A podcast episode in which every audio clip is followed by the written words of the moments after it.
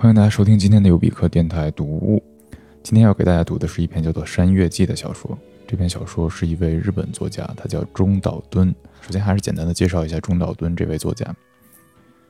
一九零九年五月五号，中岛敦出生于东京。他的父亲中岛田人是一名中学汉字教师，他的祖父叫中岛清太郎，是一个汉学家。中岛敦是这个汉学世家的长男，有着深厚的汉学基础。可以说是从一出生开始就跟中国、跟汉学结下了不解之缘。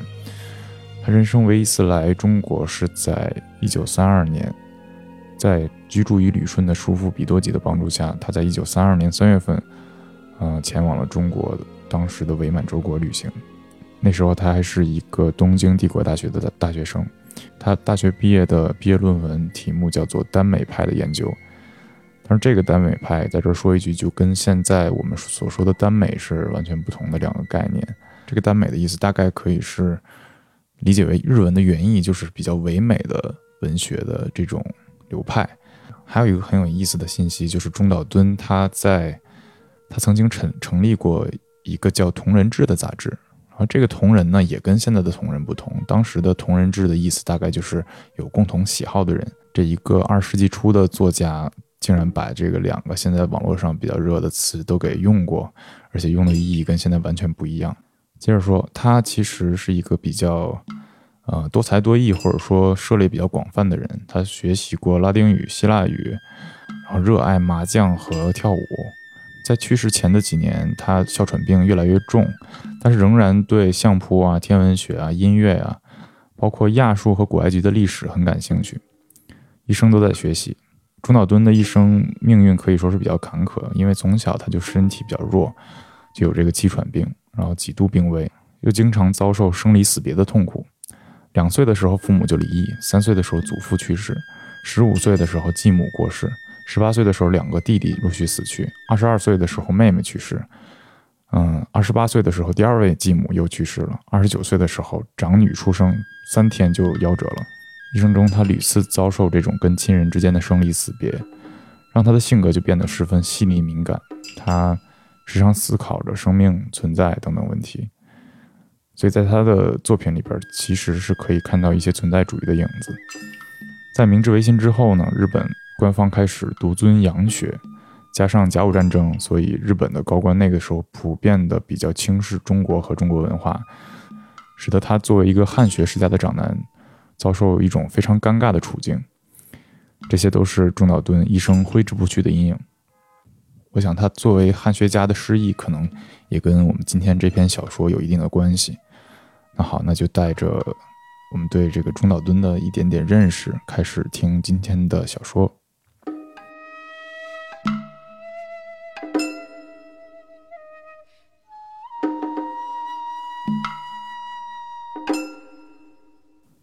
山月记》，中岛敦。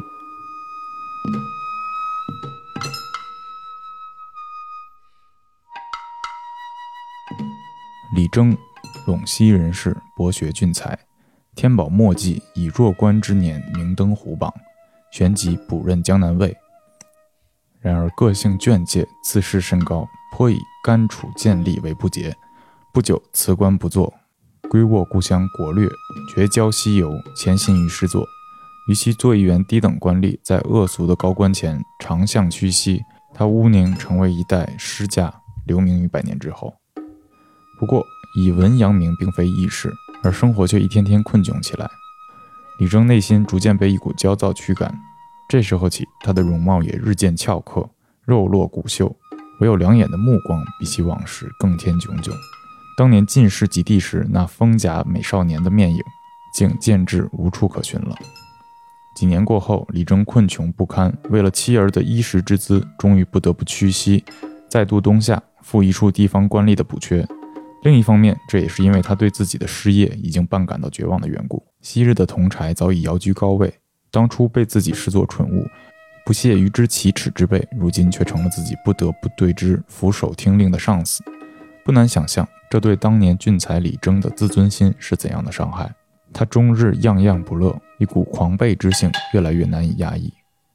一年后，在因公羁旅在外、借宿如水边上时，李征终于发狂了。某日深夜，他忽然脸色大变，从床上跳起，一面嚷着些莫名其妙的句子，一面冲进了外面的夜色里。他就此再也没有回来。在附近的山野里几番搜索，也未能发现任何踪迹。那之后的李征到底怎么样了？无人知晓。第二年，时任监察御史的陈俊仁、袁参奉敕命出使岭南，途中宿在商於之地。翌日凌晨天色上暗时，一行人正准备上路，一族上前拦阻，说是前面路上有食人猛虎出没，旅人们非白昼无法通行。此刻天色尚早，不如再等一等为好。然而袁参自恃随从众多，将异族斥退一旁，还是上路了。借着残月的微光，穿行在林间草地上，果然有一只猛虎从草丛中跳了出来。眼看老虎就要扑到袁参身上，却忽然一个翻身，躲回了原来的草丛里。只听得草丛中传出人声，不停的喃喃自语：“好险，好险！”这声音，袁参似乎在哪里曾经听到过一般。惊疑不定之中，他忽然一个闪念，叫道：“吾那声音，莫不是吾友李征吗？”袁参和李征同一年进士及第，对于没有多少朋友的李征来说，他是最亲密的友人。那也许因为袁参温和的性格和李征俊俏的性格之间不易发生冲突的缘故。许久，草丛中没有回答，只不时传出几声似是在暗中抽泣的声音。又过了一会儿之后，那声音轻轻答道：“不错，我的确是陇西李征。”袁参忘记了恐惧，下马走进草丛。留念的叙起阔别之情，并询问因何不从草丛中出来相见。李征的声音答道：“自己如今已成异类之身，如何还能恬然将这可耻的模样展现在故人面前？况且自己如果现出本相，定会令君产生厌恶畏惧之情。然而今天不期得遇故人，实在不胜留念，乃至忘记了羞惭，哪怕片刻也好。”君可否不弃我如今丑陋的外形，与这昔日的知交李征做一席谈呢？后来回想起来，也觉得不可思议。可在当时，袁参的确是极其自然地接受了这一超乎自然的现象，丝毫没有感到怪异。他命令部下暂停行进的队列，自己则站在草丛旁，与这看不见的声音展开了对话。京城的传闻、旧有的消息、袁参现今的地位。李征对此的祝贺等等，用着青年时候老朋友之间那种不加隔阂的语调，把这些都讲完之后，袁参向李征问起怎么会变成目前的样子。草丛里的声音这样说道：“距今大约一年以前，我羁旅在外，夜晚宿在如水河畔，一觉醒来，忽然听到门外有谁在叫自己的名字，应声出外看时，那声音在黑暗中不停召唤着自己。”不知不觉，自己追着那声音跑了起来，在不顾一切的奔跑中，路不知何时通向了山林，而且不知何时用自己的左右手抓着地面在奔跑了，整个身体似乎充满了力气。遇到巨岩时，轻轻一跃即过。等我意识到时，小臂和肘弯那里似乎都生出了绒毛。到天色明亮一些后，我在山间的溪流边临水自照，看到自己已经变成了老虎。起初我不敢相信自己的眼睛，接着又想，这一定是在梦里，因为以前我也做过这样的梦，在梦里告诉自己说这是个梦呢。可到不得不相信这并非梦时，我茫然不知所措了，并且害怕了起来，想到竟然任何事情都可能发生，深深的害怕了起来。可是究竟为什么会发生这样的事儿呢？不明白，简直任何事情我们都不明白。连理由都不知道就被强加在身上的事情，也就只能老实接受了，然后再连理由都不知道的活下去。这就是我们这些生物的宿命。我立即想到了死，可就在这时，一只兔子从我眼前跑过，在看到它的那个瞬间，我体内的人突然消失不见了。当我体内的人再次醒来时，我嘴上沾着吐血，周围兔毛散落了一地。这便是我作为老虎最初的体验。从那以后到今天，我都做了哪些行径，实在不忍说出口来。不过一天之中总有过几个小时，人心会回来的。在那段时间里，像从前一样，既能说人话，也能做复杂的思考，甚至还能寄诵经书的章句，用人的心看到做老虎时自己的那些暴行的痕迹，回想自己的命运时，是多么的不堪、恐惧和愤怒啊！可是，就连回到人的这几个小时，也越来越短暂了。以前我不明白自己为什么会变身为虎，最近忽然发觉自己竟然在思考，为什么以前曾为人身。恐惧呀！再过一段日子，我体内的人心也许就会彻底埋没在为兽的习惯中了吧？正如古代殿宇的遗构被风沙一点点埋没掉那样。要是那样的话，我终有一天会彻底忘掉自己的过去。作为一只老虎，驰骋咆哮，即使像今天这样与你相遇，也不变故人，将你撕裂吃掉，而不感到任何悔恨吧。可是，无论是兽是人，也许起初都是某种其他的东西，一开始还留有最初的记忆，然而逐渐忘却，最后变成一心以为自己从当初起就是现在的模样。不过这些都无关紧要了。如果我体内的人的心彻底消失的话，也许那反而会使我幸福吧。可是我体内的人却把那样的结果看作是无上的恐惧。啊，我是怎样的恐惧着、悲伤着、哀切着那些曾经是人的记忆的消失啊！这种心情谁也不可能明白，也无法明白，除非他竟然也有跟我一样的遭遇。可是，对了，在我彻底不再是人之前，还有一事想要拜托。原参一行人屏息静气，倾听着草丛中的声音，讲述着这不可思议的故事。声音继续说道：“此事非他，我原本是想作为诗人功成名就的，然而诗业未成，却遭逢了这样的命运。以前的诗作数百篇，固然尚未得见天日，连残稿的所在大概也已经湮灭不明了吧。然而这些诗里，我尚能寄送的还有数十首，我想请君为我将之记录下来。”当然，并非事到如今还想借此假充诗人的面孔。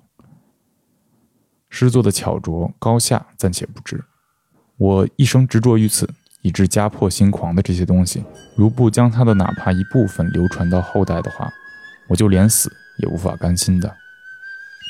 袁参命部下执笔，随着草丛中的声音做下记录。李征的声音从草丛中朗朗响起。长短凡三十篇，格调高雅，意趣卓异，无不令人一读之下立刻想见作者非凡的才华。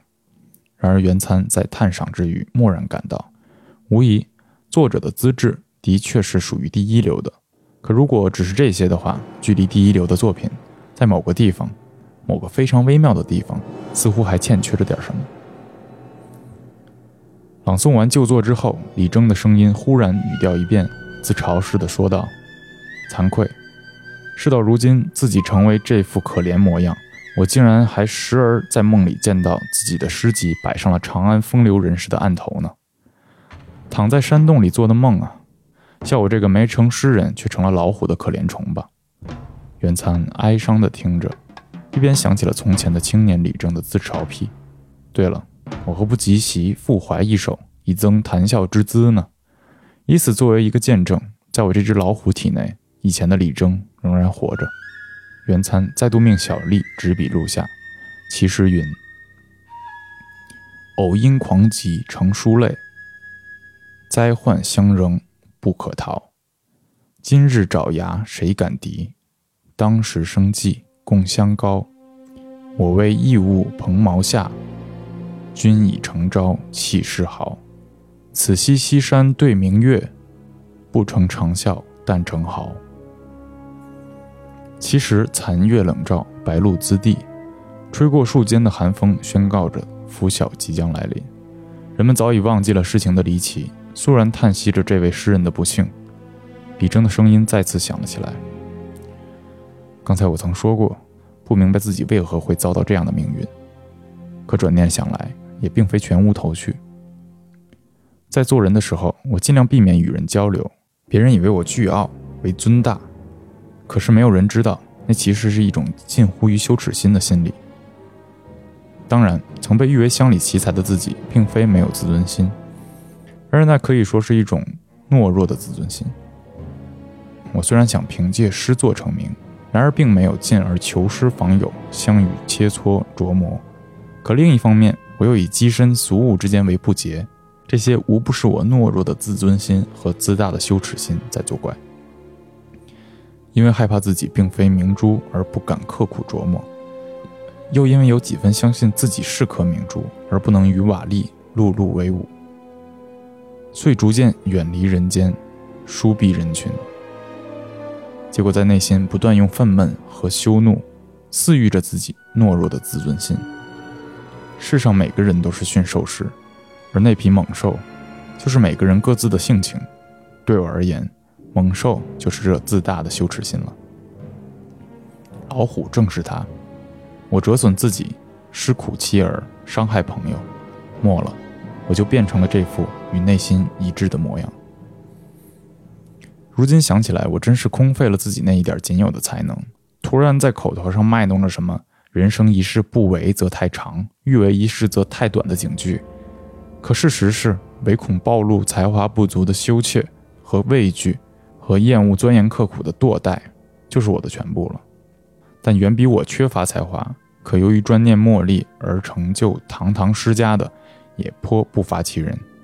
成为老虎后的今天，我才总算看到了这一点。每当念及此处，即便现在也感到胸口被烧灼一般的悔恨。我已经无法再过人的生活，即使现在我心里做出多么优秀的诗篇，我又有什么手段能将之发表呢？何况我的心每天都越来越接近一只老虎，如何是好？被我荒废了的过去，我无法忍受。这种时候，我唯有登上对面山顶的岩石，对着空谷怒吼。我想要把这灼烧胸口的悲哀诉说给谁听？昨晚我又在那儿对着月亮咆哮了，想要有人能明白我这痛苦。可是群兽听到我的吼声，为之畏惧，跪拜。青山、野树、明月、冷露，也只知有一只老虎在狂怒的咆哮。即便我呼天抢地的悲叹。了解我心情的，却连一个都没有。正如从前做人时，没有一个人了解我脆弱易伤的内心一样，我失落的毛皮，并非只是被夜露打过的缘故。四周的黑暗渐渐散去，透过林木之间，不知何处传来了脚笛报晓的悲声。到了不得不告别的时候了，因为我不得不醉去，回到老虎。我不得不醉去的时刻越来越近了，李正的声音说道。但是，在告别之前，我还有一事相托，那就是我的妻儿。他们现在还留在国略，而且对我的命运一无所知。君从南地归来的时候，可否转告他们，我已经死去了呢？唯有今日之事，万万不可提起。此外，虽是厚颜之请，还望君怜他们孤弱，十家援手。使之免于动机于途。如蒙达允，则深恩莫大于此。言罢，草丛中传出洞哭之声，袁参也眼泛泪光，欣然答允，必如李征所愿。李征的声音忽而恢复了此前自嘲的语调，说道：“其实，刚才我理应先拜托此事的。如果自己还是人的话，比起濒临饥寒的妻儿。”却更关心自己微不足道的事业，正因为是这样的男人，所以才像这样沦为瘦身的吧。再补充一句，请君从岭南归来时，千万不要再走这条路，因为那时自己也许正在醉中，不识故人而错加袭击。此外，与此别过之后，在前方百步远处有一山丘，登上那里时，请向这边回头一望，我将为君一现我今日的模样。并非为了示勇，而是为了使君目睹我丑恶的模样，以断再来此地与我相见之念。袁参面向草丛，殷切致以别辞，后跨上了马背。从中再度传出难以压抑的悲泣声。袁参几度回顾草丛，在眼泪中出发了。一行人登上山丘后，依照所言，回首眺望适才林间的草地。忽然，只见一只猛虎从草丛深处跃出。猛虎仰头朝着已经失去光彩的白色月亮，几声咆哮后，忽然又跃回原来的草丛，再也不见踪影。